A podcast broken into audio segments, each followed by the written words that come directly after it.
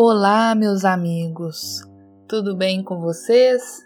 Eu sou a Jéssica e hoje nós vamos falar sobre o último item do capítulo que trata das doenças da alma e ele é intitulado Sede de Vingança.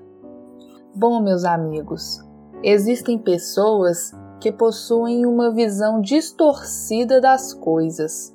É como se tudo que acontece à sua volta fosse uma espécie de ataque ou afronta à sua pessoa.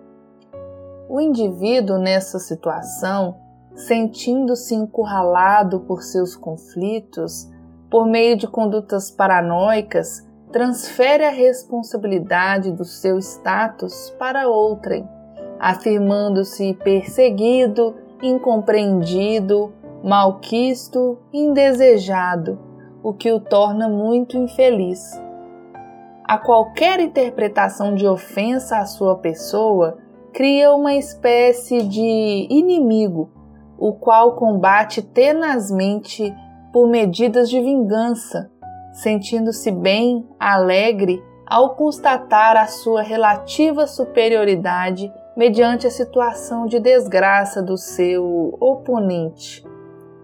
Essa pessoa cria histórias para os outros calúnias, maledicências a respeito deste inimigo com intenção de prejudicá-lo, tornando-se cruel algoz. Meus amigos, vamos imaginar uma situação hipotética. Uma pessoa faz muito mal a alguém, agride, maltrata, humilha durante longo período. Nesse contexto, a mente, fixada nesse ódio intenso, começa a influenciar os neurônios do perseguidor.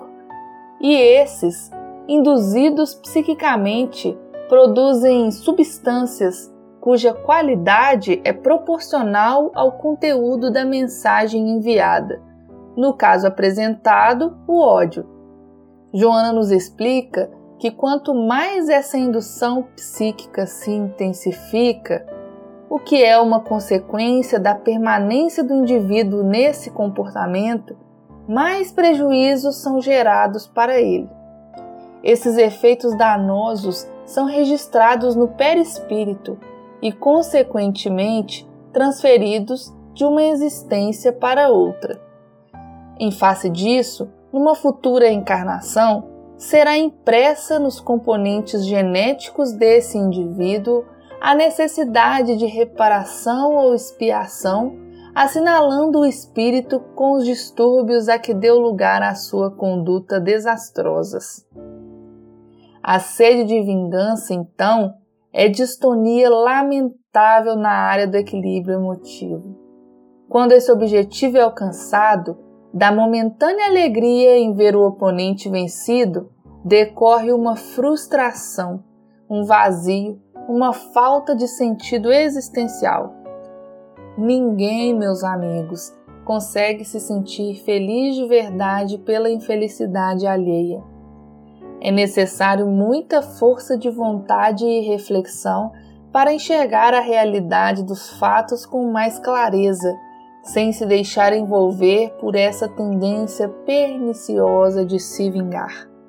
E Joana encerra o texto dizendo que a melhor terapia para a saúde integral é o esforço em domar as nossas más inclinações e que todos nós estamos necessitados dessa autoavaliação. Bom, meus amigos, o recado de hoje é esse. Espero que todos tenham gostado e até o próximo podcast. Um abraço.